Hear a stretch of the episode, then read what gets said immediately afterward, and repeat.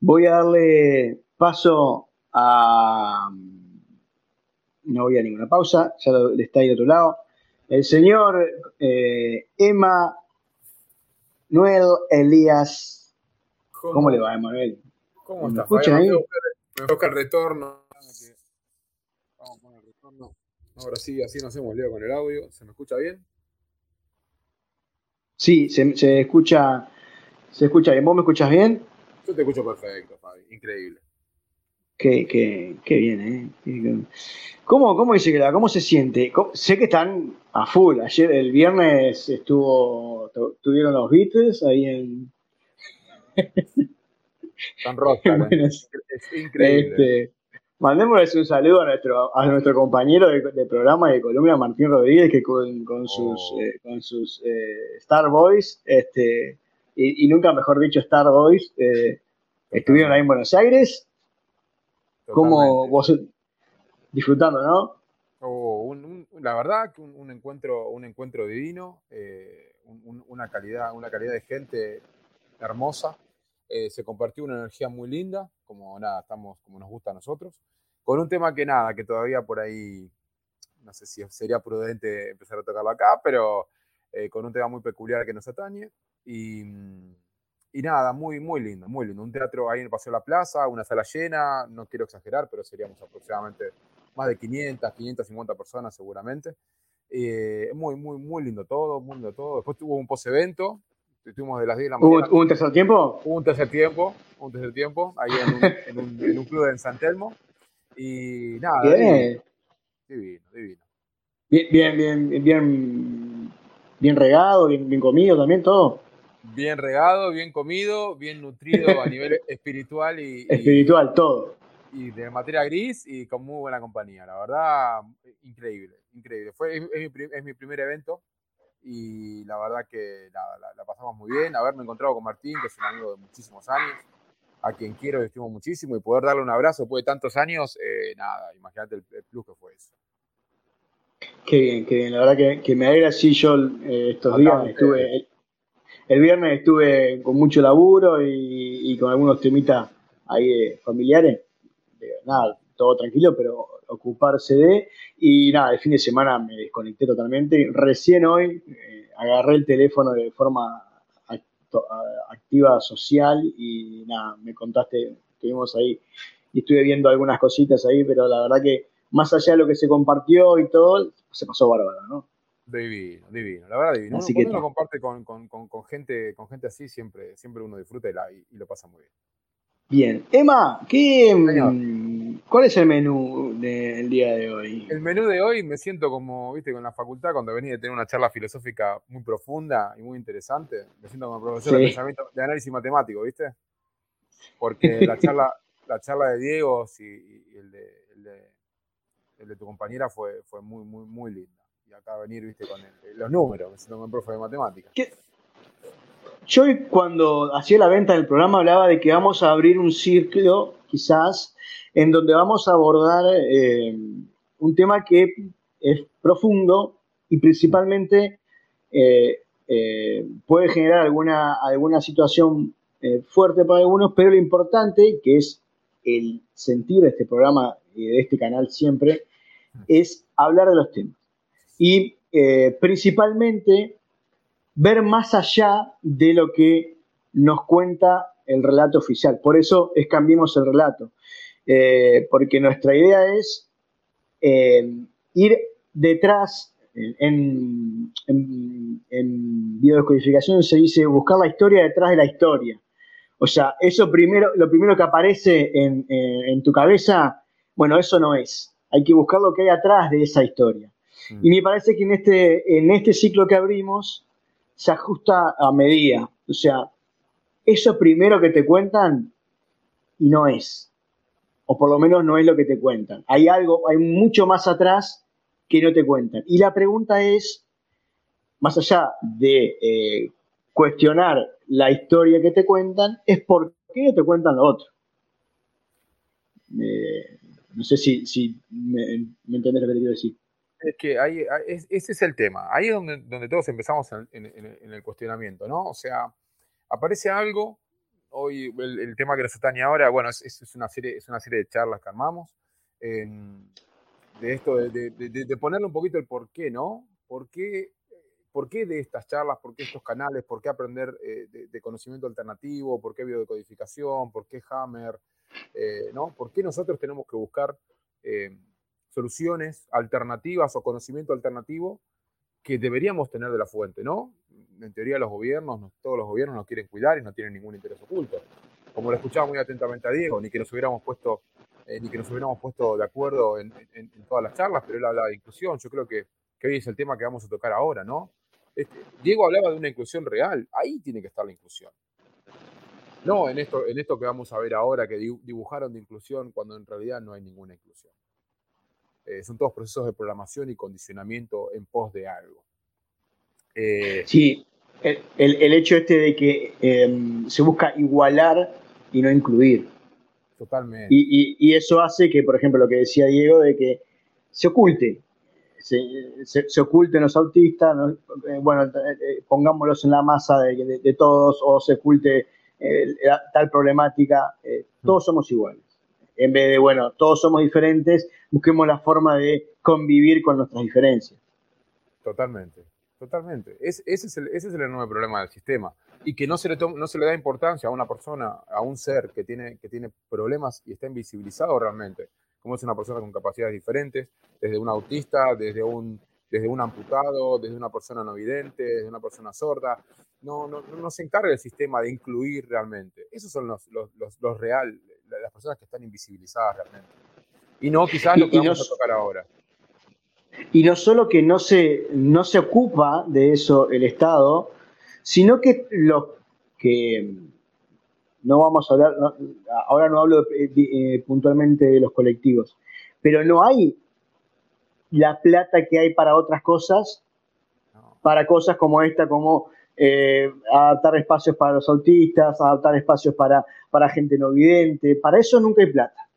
Pero para otras cosas eh, llueven el dinero. Y la pregunta es ¿por qué? Bueno, ahí por ahí vamos a empezar a. Por, esa pregunta, a partir de esa pregunta bien formulada, el por qué la plata no está para, para, el, colectivo de autistas, vamos a ponerlo, que no es así, ¿no? Pero ¿por qué la plata no está para, para, las personas con, con que sufren del espectro autista y sí está para financiar ciertos ministerios que no suman absolutamente nada. Em, y acá creo que, creo que el, tema que vamos a tocar hoy puntualmente, eh, creo que hablo, hablo por mí eh, puntualmente y creo que Fabi pensamos un poco igual. Yo no estoy ni a favor ni en contra de los temas que vamos a tocar ahora. ¿no? Mi, mi, madre tiene una frase muy linda que dice, cada uno de su culo puede hacer un pito. Yo comparto 100% con eso. Em, para mí, yo creo que venimos a esta encarnación a, pasar experiencias y las experiencias que venimos a vivir son, muy, son individuales y respeto absolutamente todas las posturas.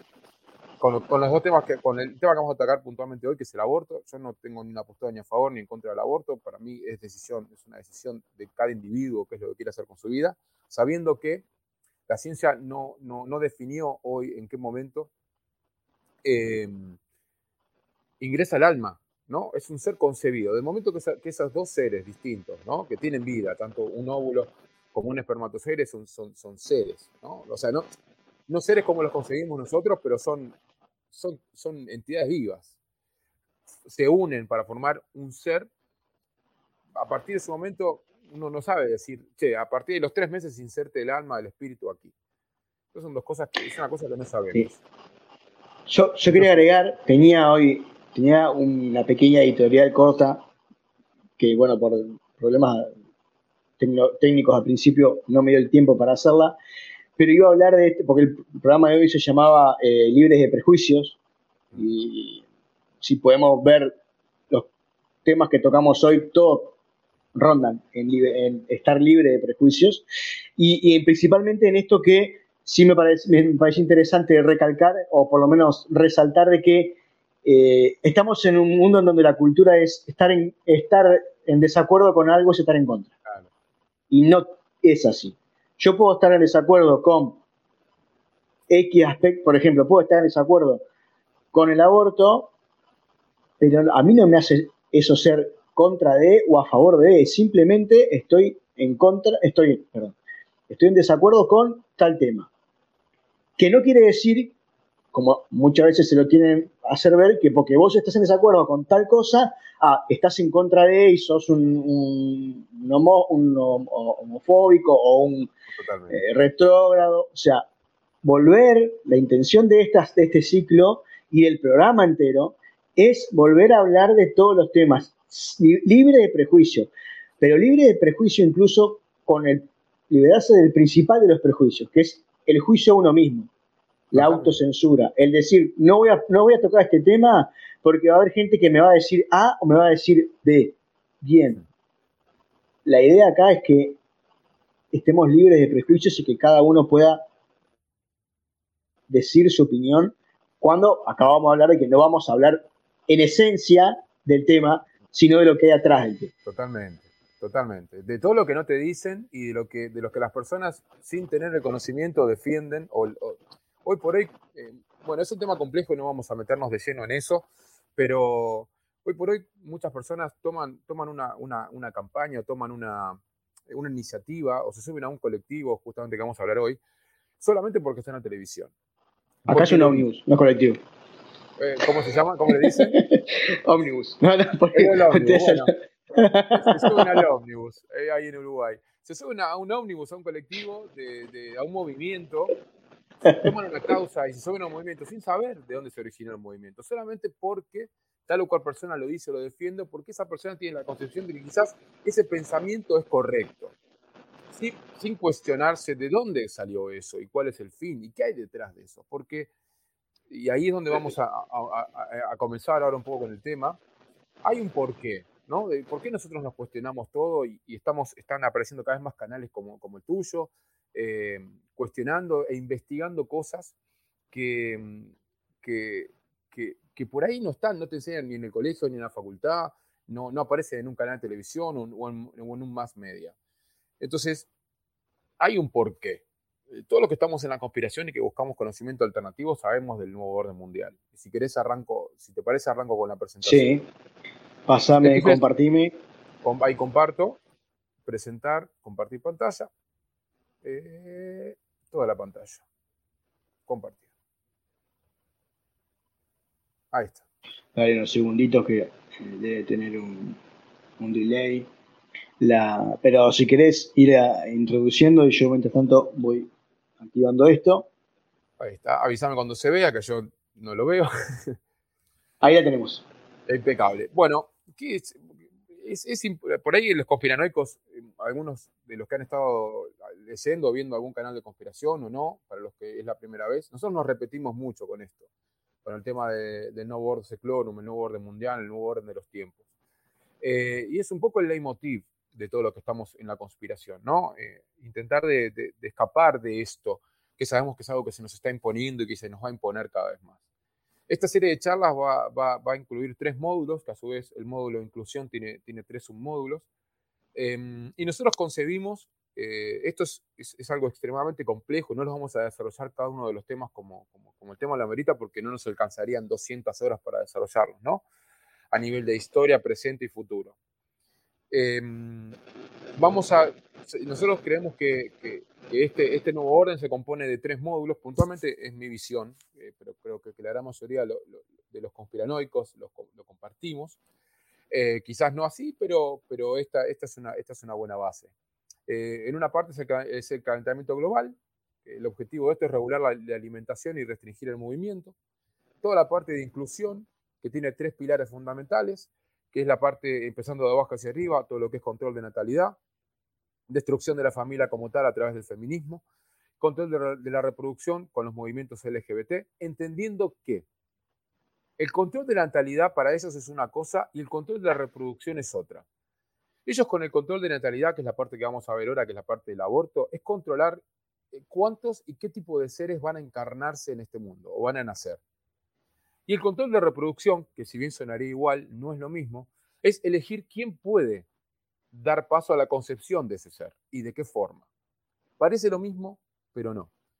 Y por último, que es la parte económica, que es, eh, el control de la economía y la población ya en, su máxima expresión, es a través de las monedas digitales, CBDC, que son las, monedas digitales de los bancos centrales, A partir de que eso esté implementado, van a empezar a implementar el crédito social. Quien quiera saber de eso puede, puede buscar, googlear el crédito social en China y cómo se están manejando y cómo controlan a través del crédito social eh, a la población.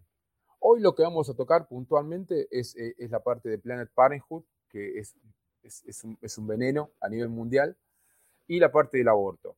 Pero no quería dejar de dar una, esta pequeña introducción acerca de lo que es el nuevo orden mundial, ¿no? Para quien, quien no crea que este nuevo orden mundial exista, eh, que, que, está llevado a cabo por una serie, un grupo muy grande de élite que son sectarios ocultistas. Eh, nada, para quien crea en Dios y no cree en el diablo, o quien no crea en Dios y no cree en el diablo, quiero que sepan que esta gente sí cree en ambos, en Dios y en el diablo. Este es, este es un billete de un dólar. Creo que todos, eh, y más los argentinos, ¿viste? Tenemos un plurito de, un berretín de tener un billete de un dólar en, la billetera. No sé por qué. Em, y cada vez más. Y cada vez más. Un, dólar en la billetera, cinco dólares en la almohada, ¿viste? 20 dólares en el cajón. Eh, bueno, este nuevo orden mundial tiene tres, tres pilares, eh, tres, tres leitmotiv, que es un único gobierno mundial, una única religión y una única moneda. Y este lema, Novo Ordo Seclorum, Nuevo Orden de los Tiempos, está plasmado en la base de la pirámide eh, del billete de un dólar, con la, una leyenda arriba que es Anuit Coeptis. Mi latín no es muy bueno, así que van a saber disculparme si pronuncio mal la frase que sigue. Esta es una, esta es una, es una, pequeña, un extracto de una, de una Nedia, que es, un, es una epopeya latina escrita por Virgilio allá por el siglo I antes de Cristo. Eh, y este, este pequeño extracto de, comprende la frase completa que es eh, Júpiter omnipotens audacibus adne coeptis, que significa Júpiter todopoderoso favorece mis atrevidas empresas. Entonces, ¿quién era Júpiter? Júpiter quizás no lo, e, era un viejo dios romano, no voy a hacer, no voy a hacer mucho hincapié en teología hoy. Eh, Júpiter era un viejo dios romano, su igual es Zeus, quizás Júpiter no es tan conocido, pero sí Zeus. Acá traje, hago una pequeña referencia a estos dos dioses. Eh, del viejo latín, Júpiter también se lo llamaba Jove o Jovis, ¿no? En el viejo latín. Y de este lado lo tenemos a Yahvé, o Yahweh, eh, es, una de las, es una de las tantas, eh, de los tantos nombres que tiene el Dios para los judíos. Em, este es el nombre, ¿no? Es YHWH.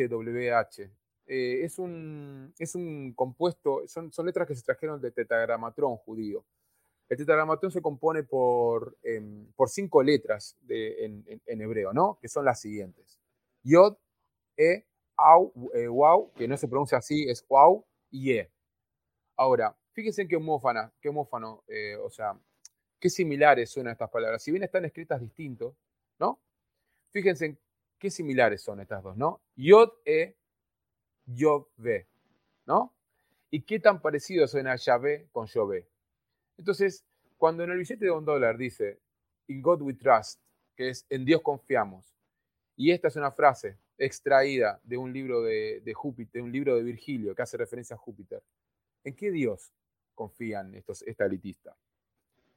Y para el que quiera, para el que no sepa qué es un tetagramatrón, un tetagramatón, les voy a pasar a mostrar el tetagramatón. Este es un tetagramatón. y hasta acá vamos a llegar con esto. Entonces, cuando hacemos toda esta serie de videos, cuando recopilamos toda esta información, cuando hablamos de lo que está oculto atrás de cada uno de los colectivos y las intenciones de la élite. ¿Qué es lo que dice la élite cuando habla de calentamiento global y que tenemos que cuidar al planeta? ¿Por qué las élites financian los movimientos y los colectivos? ¿Y por qué apuran tanto la creación y la llegada de, la moneda digital? Es porque están estos seres atrás, ¿no? El nuevo orden mundial. Es porque quieren esto, un único gobierno, una única religión y una única moneda. Entonces, atrás de cada uno de los movimientos estamos obligados como seres vivos a cuestionarnos el por qué. Y cuando nos cuestionamos el por qué, no siempre queriendo encontrar algo, porque la verdad que es lo mismo cuando uno sospecha de la infidelidad de una pareja y uno va a buscar. Lo que menos quiere es encontrar las pruebas. Pero cuando aparecen, macho, aparecen. Sos cornudo, ya está. Hay que hacerse cargo de eso. Y mm, ahí está en, la parte que nos, nos compete ahora, que es la parte de inclusión que son estos tres, este módulo de inclusión lo vamos a separar en tres. Eh, este módulo que vamos a ver hoy, si el tiempo nos, nos, da tiempo a terminarlo, es la parte de aborto y Planet Parenthood. El segundo es el movimiento feminista. El tercero es el movimiento LGBT. Fíjense cómo en los tres casos, eh, yo tomé tres campañas eh, de propaganda o publicidad de cada uno de estos tres movimientos. Fíjense cómo en todos los casos es, hay una lucha ahí. ¿no? Las mujeres con las manos alzadas, la palma de Buda, otro símbolo, el movimiento feminista orientado a la mujer em, y el movimiento LGBT. El movimiento feminista está orientando a, que la mujer sea cada vez menos fémina, sea cada vez más, parecida al hombre. Y el movimiento LGBT, si bien son gays, lesbianas, trans y demás, em, está, está, apuntado y se enfoca 100% en el hombre. Y en, que, en cómo el hombre tiene que ser más femenino. O sea, fíjense lo, opuesto de esto, ¿no? ¿Qué mensaje hay en esto de querer, de que una mujer sea cada vez menos femenina y más parecida a un hombre, y que un hombre sea cada vez menos, menos masculino y sea más parecido a una mujer y más femenina? En, los tres, en los tres casos, bueno, en los dos casos eh, que mencionás, volvemos a la base, ¿no? En vez de em, incluir en las diferencias, se busca igualar y hacer desaparecer las diferencias, ¿no? Totalmente, totalmente. Quieren hacer, hacer desaparecer las diferencias quitando la esencia de lo que... De lo que mm, de individual, de cada uno. De lo, individual de cada uno y de lo, de lo que realmente somos fisiológicamente. Porque acá pongámonos de acuerdo. Yo estoy, no estoy ni a favor ni en contra. A mí me parece bien que si una persona, un hombre, voy a hablar en mi caso, ¿no? Voy a dejar de compartir así, salgo yo. En, en mi caso personal, ¿no? Emanuel Elías. Yo estoy a favor de que si un hombre, si un hombre siente sentimientos y siente amor por otro hombre, lo exprese de la manera que sienta. Estoy a favor de eso. 100% a favor de eso. Ahora, tenemos que entender algo. Hay una gran diferencia en que uno haya venido a esta encarnación a experimentar el amor desde esa forma, o que uno venga a esta encarnación, es una charla más filosófica, ¿no? ¿Está? pero que uno venga a esta encarnación a, a buscar a un alma que se encarnó en un cuerpo, en un cuerpo masculino y uno quiere enfrentar ese aprendizaje también desde lo masculino, ¿no? Eh, y enamorarse de un hombre y enfrentar todo lo que el constructo de esta sociedad, todas las trabas que nos pueden llegar a poner o no. Ahora, tenemos que entender algo. Fisiológica, eh, eh, fisionómicamente, si todos los iguales se enamoraran y se empataran con todos los iguales, la raza no prosperaría. O sea, si todas las mujeres se juntaran solamente con las mujeres y todos los hombres se juntaran solamente como los hombres, dos iguales no se reproducen, por lo menos no en, la raza humana. Eso lo entendemos. Entonces, si eso llegara a suceder, que también lo vamos a ver más adelante, eh, estamos condenados. O sea, nosotros como raza vamos a estar obligados a, reproducirnos para, perpetuar la especie. Si nosotros como eh, eh, empatándonos con iguales no podemos reproducirnos, ¿de qué forma podemos perpetuar la especie? ¿no? Esto ya llevándolo a un futuro no muy lejano, eh, pero que va a suceder.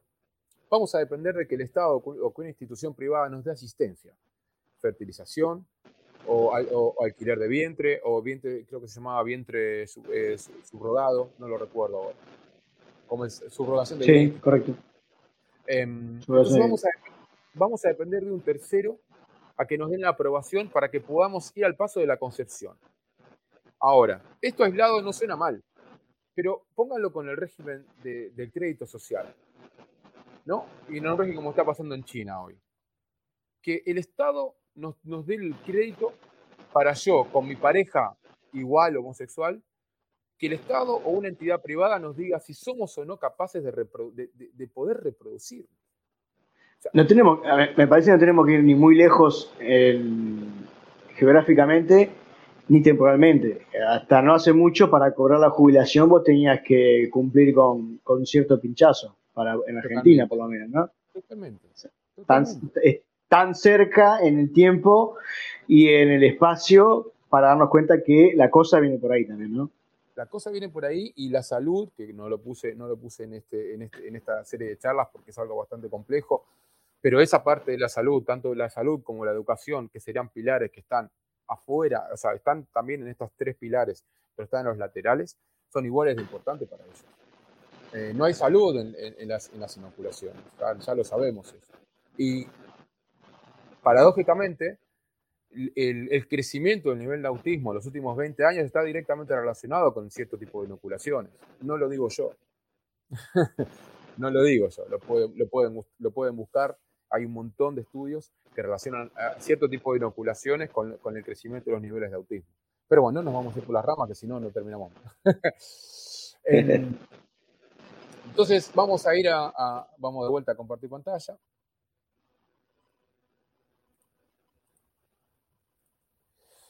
vamos a ir a lo que a lo que nos compete en este, en en Ahí se está viendo.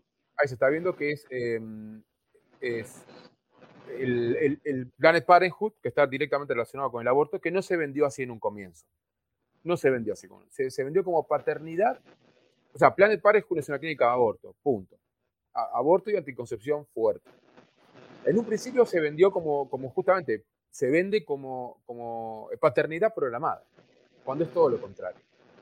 Y antes yo no sabía dónde poner esta, esta, esta, esta, filmina de, de, PowerPoint, si antes o después de la presentación de quién es la creadora de, Planet Parenthood. Pero es importante, digo, bueno, lo ubico acá porque es importante hablar de eugenesia. Eh, muchos quizás escucharon la palabra, muchos no. Eh, nada, me parece que es importante para, para, para darle paso a lo que viene después.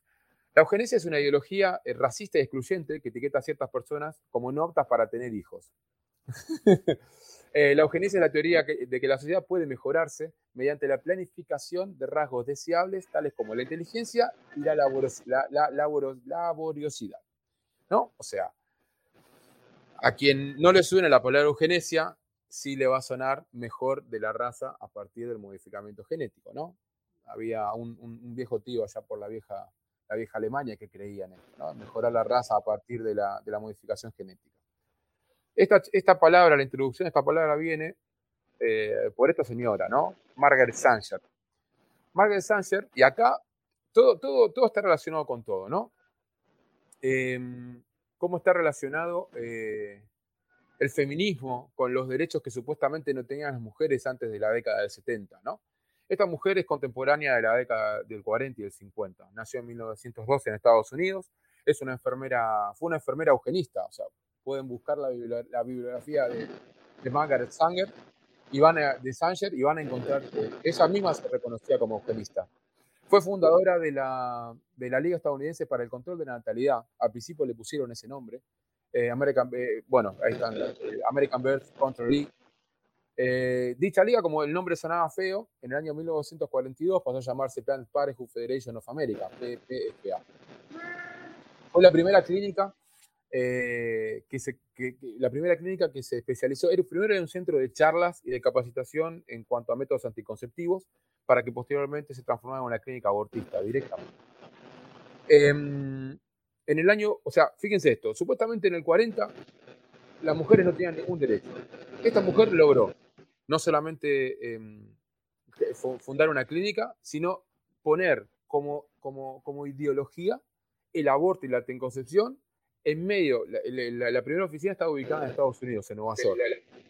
En medio de Nueva York. O sea, no había em, ciudad estadounidense más machista y patriarcal que Nueva York.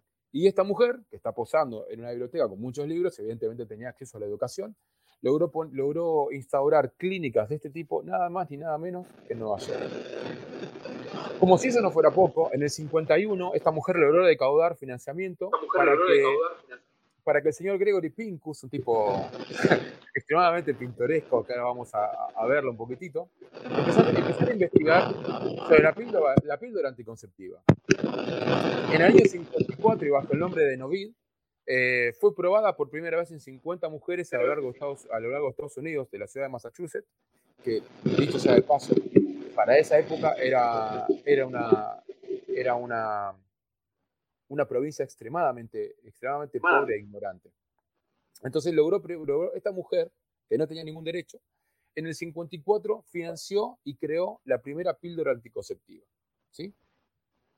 Em, como no podemos, no, no, quería que quede el nombre, el nombre de Gregory Pincus colgado, que de ese tipo podemos hablar, de este tipo de la sociedad que fundó, las sociedades y las instituciones que fundó, podemos hablar 20 horas. Este es el señor Gregory Goodwin Pincus. Nació el 9 de abril de 1903 en, en Estados Unidos, de, religión judía. Eh, ingresó a la Universidad de Harvard, donde se desempeñó como instructor de zoología mientras estudiaba para doctorarse. Empezó siendo zoólogo y biólogo antes, antes de, poder especializarse como... Eh, eh, oh, se me, borró, ¿cómo tengo las palabras? Bueno, se evolucionó en biólogo hormonal. Desde, el 27 hasta el 30 dejó Harvard y se fue a Inglaterra. ¿no? sea, entendamos esto. Para nosotros los conspiranoicos, el peor veneno de la humanidad nace desde, Inglaterra. Está en, Inglaterra y de ahí se esparce a todos lados. Este tipo salió de Estados Unidos y se fue, a Inglaterra. De Inglaterra se fue al eh, Wilhelm Institute de Biología, que estaba eh, ubicado en Berlín, donde se dedicó de lleno a la, investigación biológica. Y mm, empezó a estudiar la biología hormonal de esteroides, a partir de eso pudo por eso esta mujer sangre lo va a buscar, porque tenía, eh, tenía el, estudio se basaba que a partir de ciertas, de ciertas hormonas podía inhibir eh, la generación del óvulo. Y mm, bueno, y aparte de eso logró producir la primera fertilización in vitro eh, en conejos en el año 1934. O sea, este tipo estaba estudiando biología hormonal en seres humanos en animales eh, para prevenir la, fecundación del óvulo en, un primer paso y con, la mano, con, la mano izquierda generaba anticoncepción, mientras que con la mano derecha generaba em, fertilización y fecundación artificial. O sea, todo en, el mismo lugar.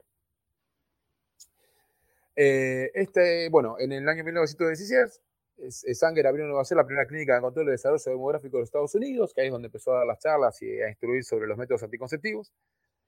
Eh, cuando abrió la clínica, recuerden lo que hablamos de, Overton en, los, en, el lunes, en la charla pasada, ¿no? Cómo, cómo pasar algo de, lo impensable a lo, a lo políticamente aceptable y cómo en el medio es necesario que cuando ellos quieren instaurar algo, construir un enemigo para poder victimizar, victimizar y empoderar a, la causa que ellos, quieren, que ellos quieren impulsar.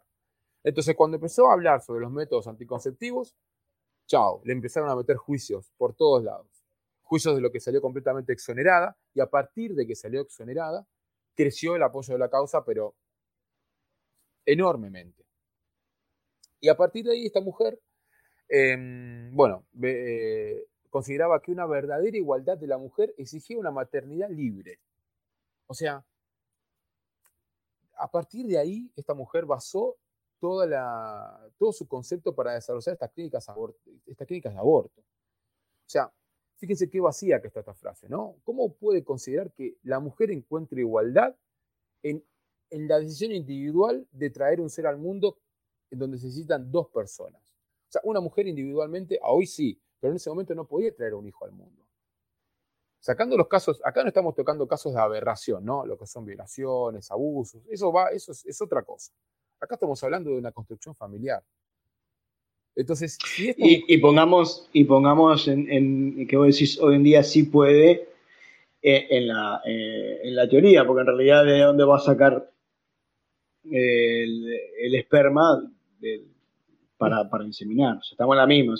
físicamente quizás no dependa, pero... Eh, biológicamente sí. Biológicamente sigue siendo una tarea de ambos sexos. Pero totalmente. Pero fíjense cómo ya en este momento, ya en, el año 1900, la idea de esta ley era empezar a, empezar a generar una ruptura dentro de la familia.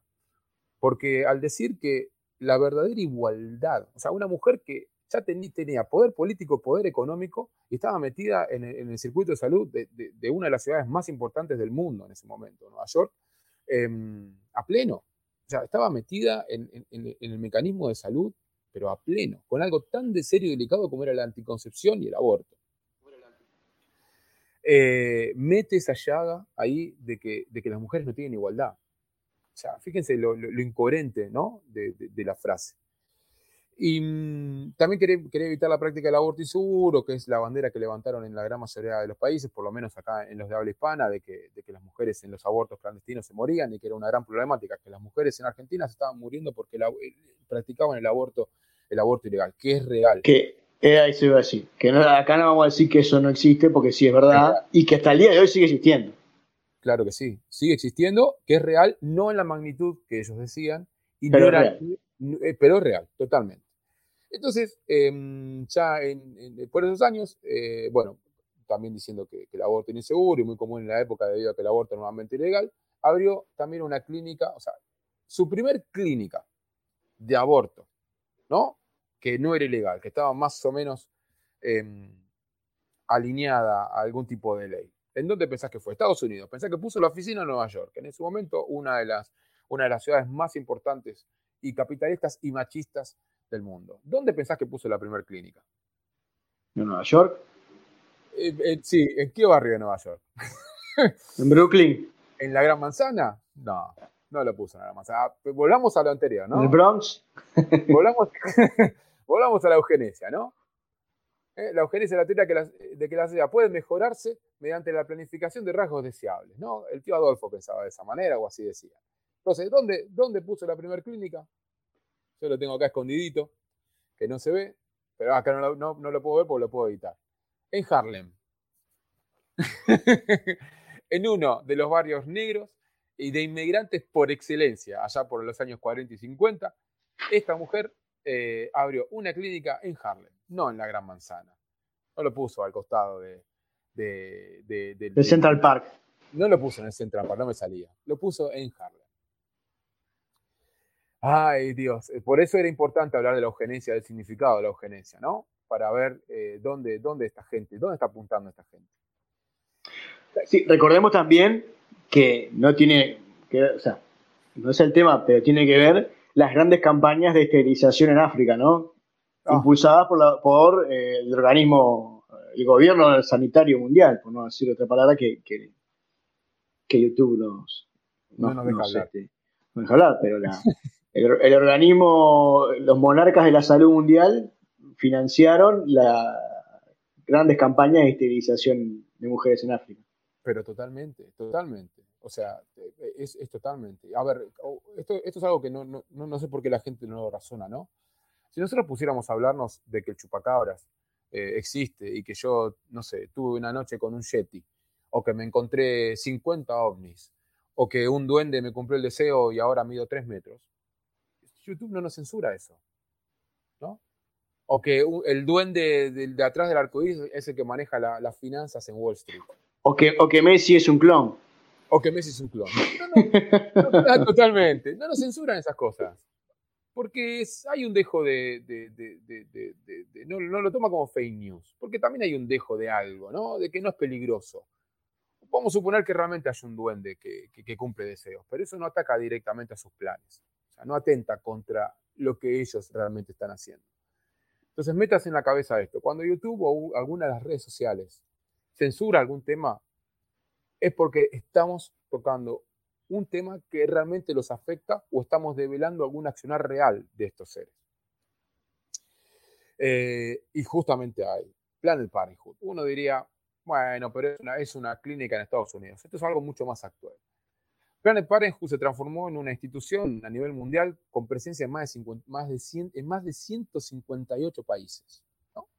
El logo que ven arriba, Planet Parenthood Care No Matter What, o sea, nos importa, no nos importa, o sea, nos importa sin importarnos qué. Es una locura la frase. Y tiene varias ramas, ¿no? Cedra, que es una de las ramas de habla hispana, eh, IPPF, es eh, la parte de Planet Parenthood que se encarga de todo este, el, hemisferio occidental. Eh, International Planet Parenthood, que es, es, una de las instituciones que se encarga de regular em, las, las, sedes de Planet Parenthood en la parte de África. Y Planet, Planet, eh, Planet Parenthood Global, que es otra, otra denominación de Planet Parenthood que también abarca y engloba alguna de las anteriores.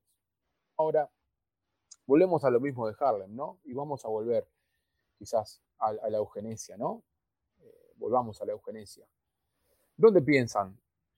¿Dónde pensás, Fabi? Hace, principal hincapié. ¿En qué países pensás que Planet Parenthood, sabiendo que es, es, es una, una paternidad planeada, o sea, hacen un bien. Lo que están haciendo es diciéndole a todas las mujeres por igual, a todas las mujeres por igual, que ellas decidan cuándo ser madre y de qué forma. ¿A qué mujeres les hablan? ¿En qué países pensás vos que hace hincapié en hoy? Eh? Esto que voy a mostrar ahora lo saqué hoy de la página de Planet Parenthood, ¿no? Donde tienen el foco hoy. ¿En qué países pensás? Eh, yo no, calculo que debe ser este, Inglaterra, Alemania, Estados Unidos, lugares donde puedan, eh, ya saben cómo funciona la cosa, ¿no? Totalmente. Lugares donde, donde, no sé, Finlandia, Nueva Zelanda, Escocia, Suecia, Noruega, Francia. Sí, hoy tienen el foco puesto en Burkina Faso. Bien, ¿eh? Guatemala, Kenia, México, Nicaragua, Perú, Senegal y Uganda. Hoy. Cualquier esto me, esto me indigna y a medida que iba armando la charla, ya sabiendo esto, ¿viste? Pero una cosa cuando uno lo tiene, el conocimiento lo tiene en la cabeza es una cosa. En, psicología dicen que el, mensaje dado verbal tiene un porcentaje de asimilación del 25%, dado por escrito eh, se refuerza un 25 o 75 más y haciendo refuerzos sobre lo que se dice y lo que se escribió se llega casi al 85 al 90%. yo estoy indignado un 100%, porque yo sé esto, es un conocimiento que nosotros tenemos. Pero tener que buscarlo, googlearlo y plasmarlo eh, eh, en, un, flyer digital, en, una presentación digital, me indignó mucho más. Y, no es, y no es menor lo que acabas de decir, porque vos acabas de decir que lo googleaste, o sea que no es información que está escondida, no es información que está censurada, no es una, un dibujo que lo armó, lo armó Emma, no, esto uno lo googleenlo, búsquenlo, que está y no precisas ir muy abajo o muchas páginas eh, atrás del buscador. En las primeras eh, respuestas eh, aparece esta información. Está, está ahí, está al alcance de todos. Todo lo que nosotros hablamos acá está al alcance de todos para que cualquiera lo pueda investigar. Quizás hay cosas que no están tan al alcance, como esto que voy a mostrar ahora, que quizás hay que buscar un poquito más, o qué relación tenían, tiene esta señora Sanger con Oppenheimer, ¿no? con Laura Oppenheimer, eh, qué relación tienen con, el Bohemian Group. Quizás eso sí está un poquito más, más, más, más oculto, ¿no? De quiénes son los que financiaban eh, todas estas, estos movimientos independientes, estas ONG, cosas sin fines de lucro. Pero esto está al alcance de todos. Y esto que voy a mostrar ahora me indignó aún más. Esto que voy a mostrar ahora me indignó aún más. Eh, son 149 asociaciones miembros que trabajan en más de 189 países. 189 países. 189 países. Y voy a leerlos. Perdón por esta chica, se incomodó, pero la verdad no quería dejar ninguna afuera. Eh, eh, con, estas instituciones están asociadas con la Federación Internacional de Planificación de la Familia. Planificación de la familia. ¿En dónde? En el Caribe y las Américas y la red europea de IPPF. Sí. ahora vamos a ver. Movimiento franceses, punto. Y ahora vamos a ver. Se encuentran, tienen las oficinas puestas en Nueva York, Washington, DC, Miami, Florida, Ciudad de Guatemala. Y acá es donde empieza lo lindo. Al principio son las oficinas y donde ellos tienen realmente presencia, ¿no? Como ya hablamos, en, barrios como, eh, en, provincias como Massachusetts, Texas, eh, viste que acá nos cuesta a nosotros a los latinos y Massachusetts. Massachusetts. Massachusetts. Saludos a Adi Brio, nos está escuchando. Gracias, Adi. Eh, entonces, estos están. No, esos ahí tienen las oficinas. Esos ahí tienen las oficinas. Y, usan las clínicas y tienen estas clínicas puntualmente apuntando a estas etnias, ¿no? Eh, Ciudad de Guatemala, Guatemala, Abuya, Nigeria, Nairobi, Kenia. La principal de la organización de Guatemala los países principales de la organización son Guatemala, Nicaragua, Costa Rica, Ecuador, Perú, Senegal, Burkina Faso, Nigeria, Sudán, Sudán del Sur, Uganda, Etiopía, Kenia. Acá lo que hablábamos recién. Bloomberg, Philanthropies, o sea, los, los acá en Argentina conocemos el nombre de Bloomberg. Ya sabemos. Sí, sí, sí, Es un grupo financiero. Son, son los famosos fondos buitres. ¿Ustedes piensan que un, tipo, que un grupo financiero y económico que no le importa si arruina la economía de vos, tu economía, mi economía, la de más de 40 millones de argentinos, la de más de 4 o 5 millones de uruguayos, le va a importar la salud de lo que pasa en Kenia. La cadena Bloomberg de, televisión fue, la, fue donde salió la famosa frase los argentinos son una manga de ladrones del primero al último, ¿no? Totalmente, totalmente. dicho, por, un presidente de ustedes. Casualmente estaban prendidas las cámaras. Casualmente. Casualmente que después ni siquiera llamó para pedir perdón, creo. Pero está bien. No, no, se fue a llorar a, con Dualde. Vino a llorar acá con el cabeza. Sí, lloró y todo. Porque tenía la abuela, la abuela que era argentina. La abuela que era argentina, pero la abuela no era, no era ladrona, seguro. Entonces, esta gente de Bloomberg, ¿dónde, dónde, dónde puso plata? Porque le importa la salud de la gente y le importa que, la salud psicológica y emocional cuando no llegas a fin de mes.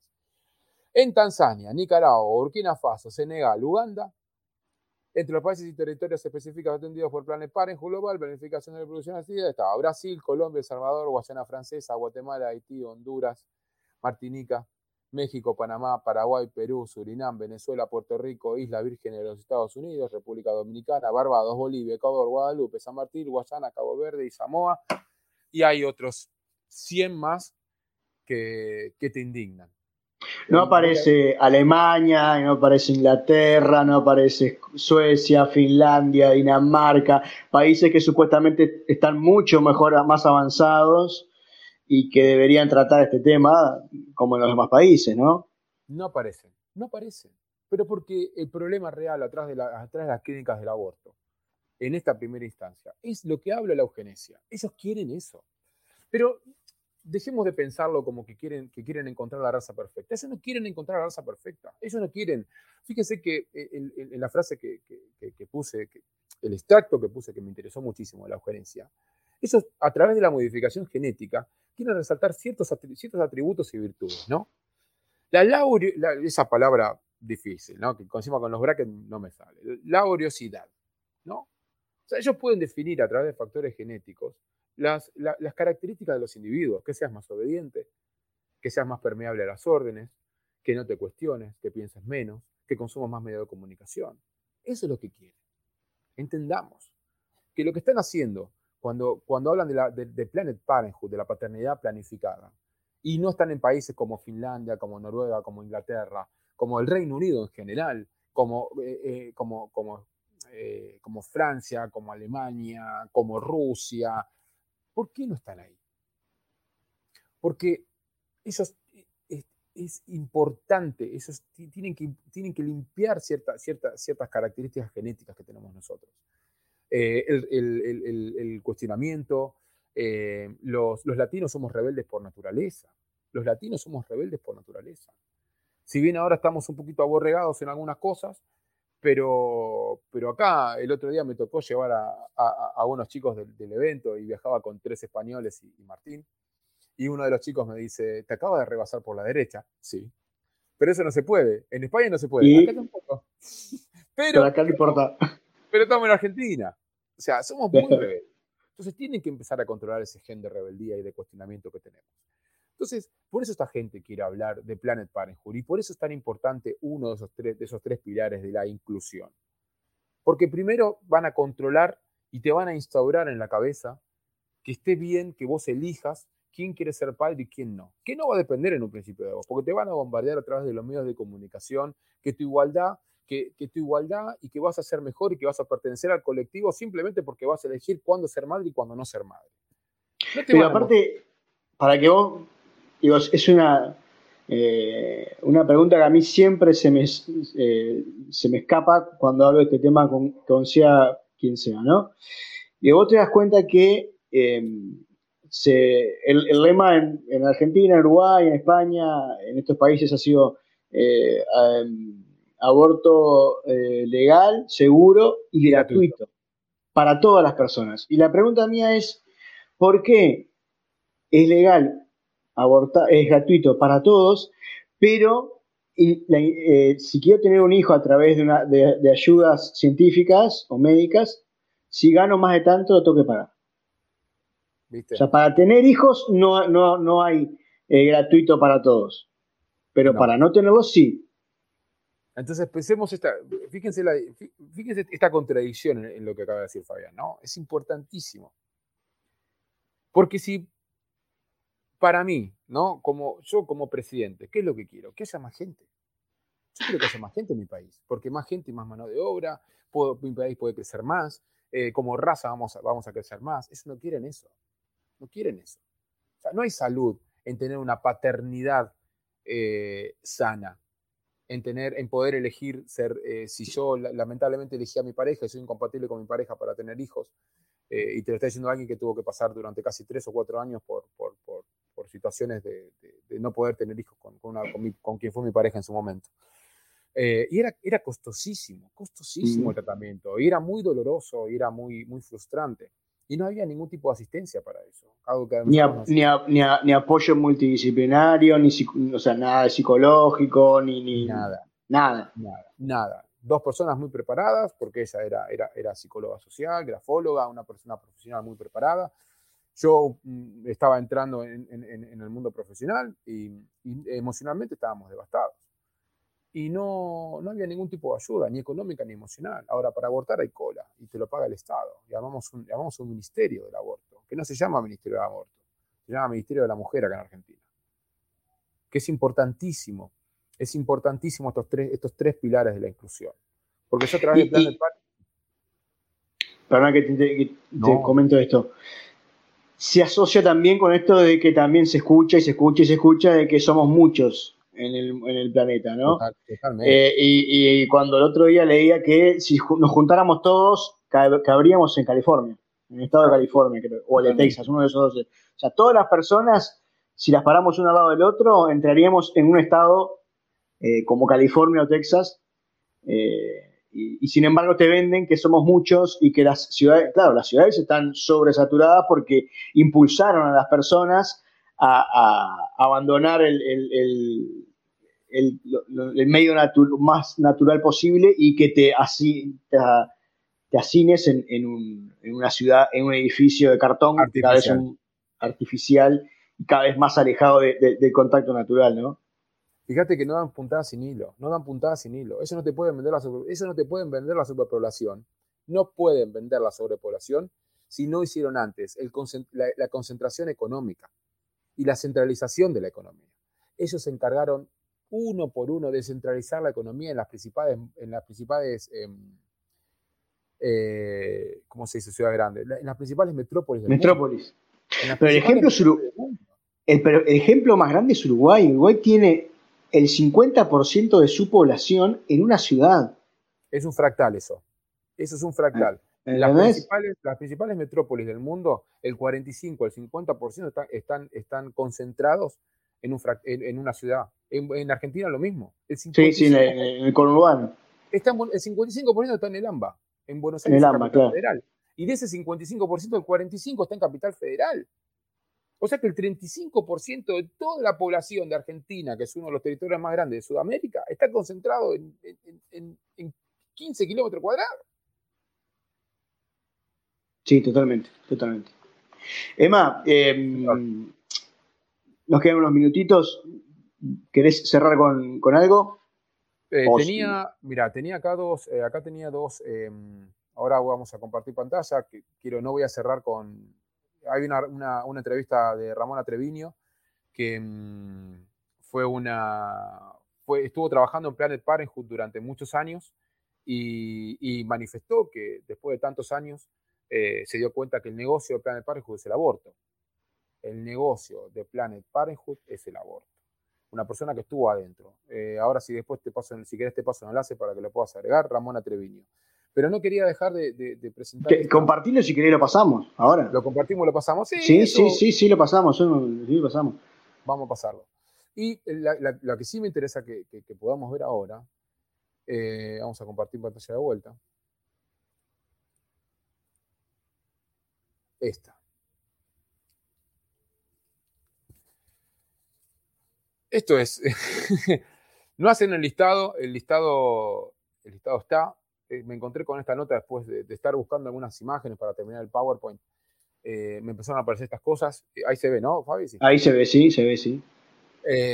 Prometo para la próxima hacer un, pequeño listado de todas las, las, las, ONG las instituciones que, que, financió Planet Parenthood. Pero dicho por Planet Parenthood, en, en, la víspera del,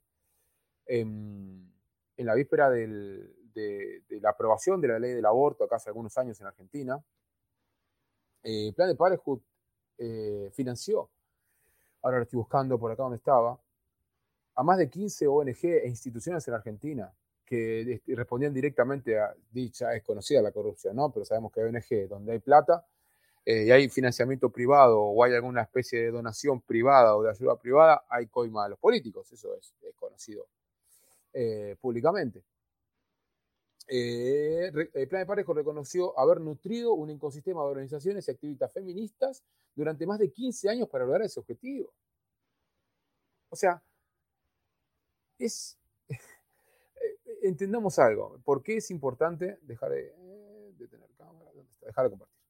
¿Por qué es importante? ¿Por qué el feminismo, eh, por qué Planet Parenthood y el aborto sin el feminismo no puede existir? ¿Y por qué Planet Parenthood, eh, el feminismo sin el LGBT no puede, no, puede, no puede subsistir? Son tres colectivos que sin la existencia de los tres, la inclusión no, no existiría.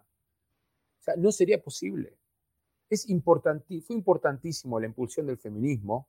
Yo respeto a las mujeres, para mí las mujeres son lo más valioso que hay, en, que hay, en la existencia. Yo vengo de una mujer, tengo una hija.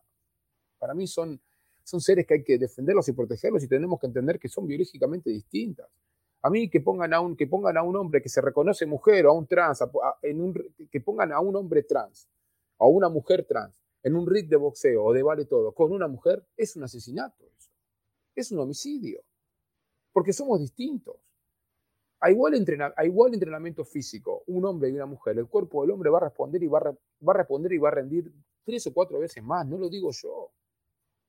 Entonces, es importante que entendamos de que, de que el movimiento feminista es una construcción hecha para poder sostener el movimiento LGBT y el, movimiento, el movimiento del aborto de la mano de Planet Parenthood.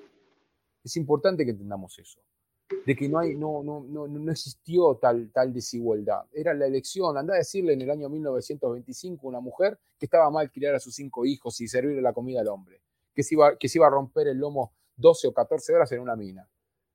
Que ese es un tema que vamos a hablar cuando toquemos el feminismo, ¿no?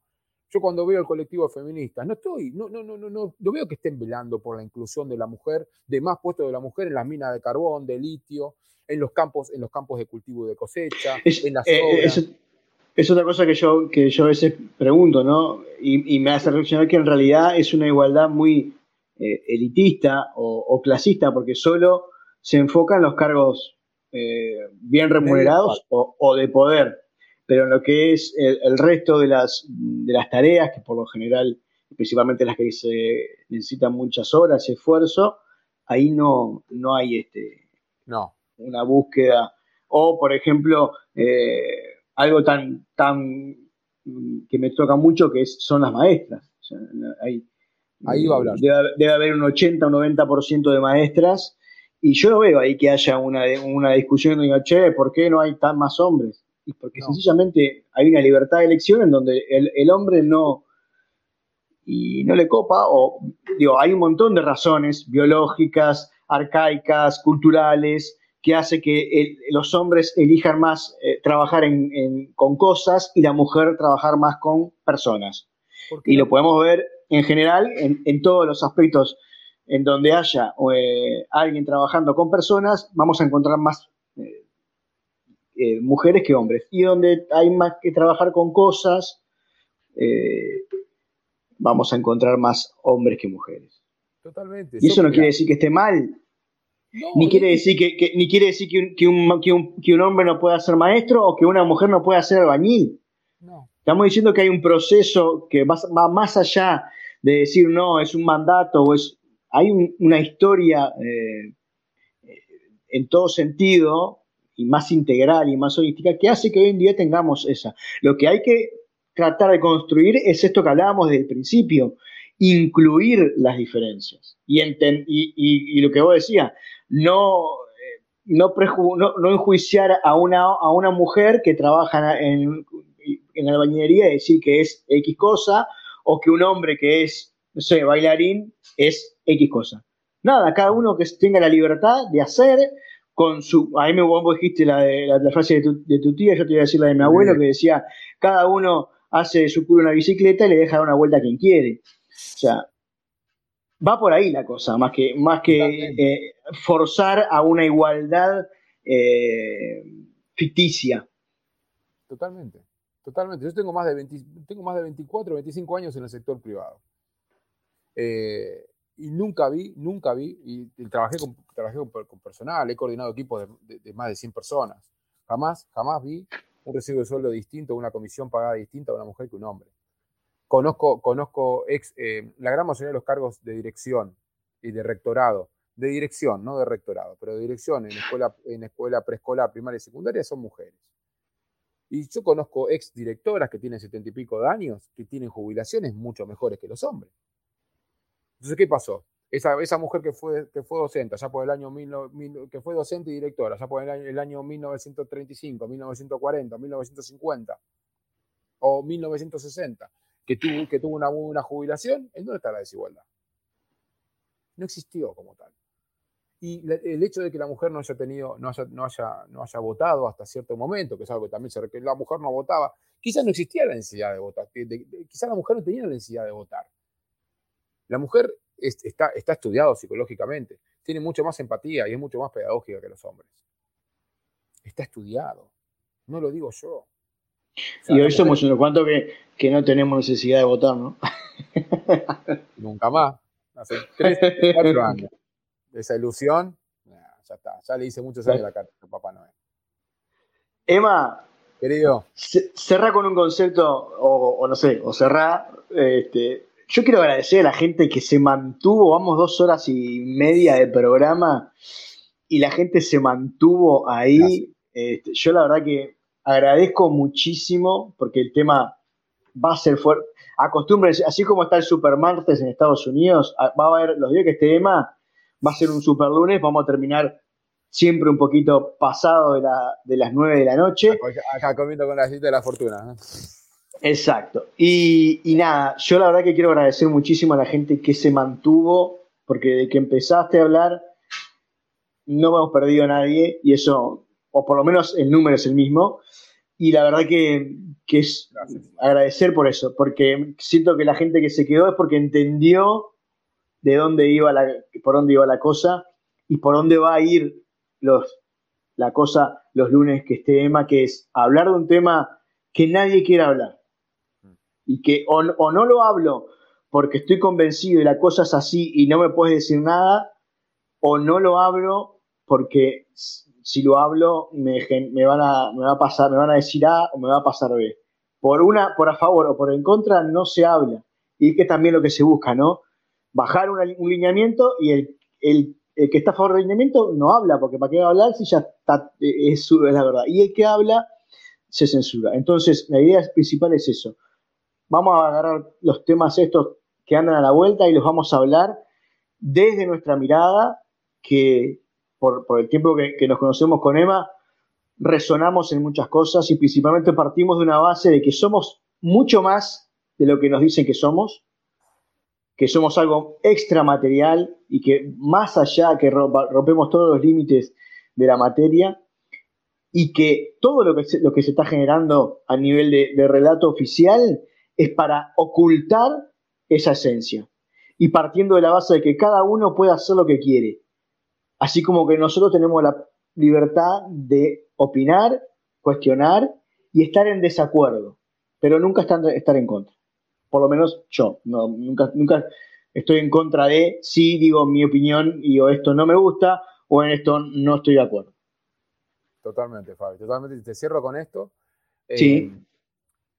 Eh, eh, cada uno viene a esta encarnación a, aprender las lecciones que, tiene que aprender y cada uno sabe lo que hace y hay que respetarlo. Lo importante es generar empatía entre todos, respetarnos y entendernos de que aún la persona que está haciendo el peor de los males viene acá a aprender una lección y que amén y nosotros de él y nosotros de él definitivamente y amén del colectivo la única forma que tenemos de salir de esta es todos juntos es todos juntos o sea es todo todos juntos cada uno aportando su individualidad. Pero todos juntos. Cada uno aportando su individualidad, pero todos juntos. Entendiendo y empatizando con el otro. Siempre. A mí me dijeron el otro día, vos podrás estar muy solo, pero para mirarte la nuca precisas del otro. Así que... Eh, nada, con, esa frase eh, te despido, Emma, te mando un abrazo grande. Eh, nos vamos a ver Puede ser que nos veamos personalmente. Eh, estamos ahí viendo alguna cosita. pero bueno, a mí disfruto y sinceramente estoy feliz de que estés en este proyecto, o en este humilde proyecto que se hace con, todo el amor. Y, y, nada, eh, agradecerte porque sé que aparte de estar los, los cuartos lunes de cada mes, estás todos los lunes, aunque sea un poquito escuchando o después cuando subimos las reiteraciones, así que te agradezco muchísimo.